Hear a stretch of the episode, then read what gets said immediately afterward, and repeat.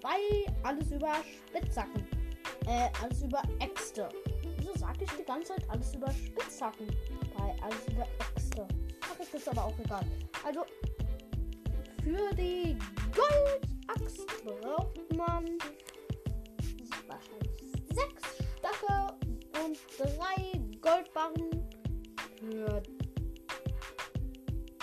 die Diamantenaxt braucht man wahrscheinlich sechs Stöcke und drei Diamanten.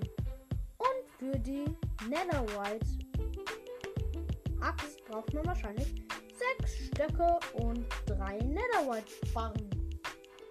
Das war's schon wieder, liebe Gamer, mit dieser Folge. Ich hoffe, ihr bleibt dran bei meinem Podcast.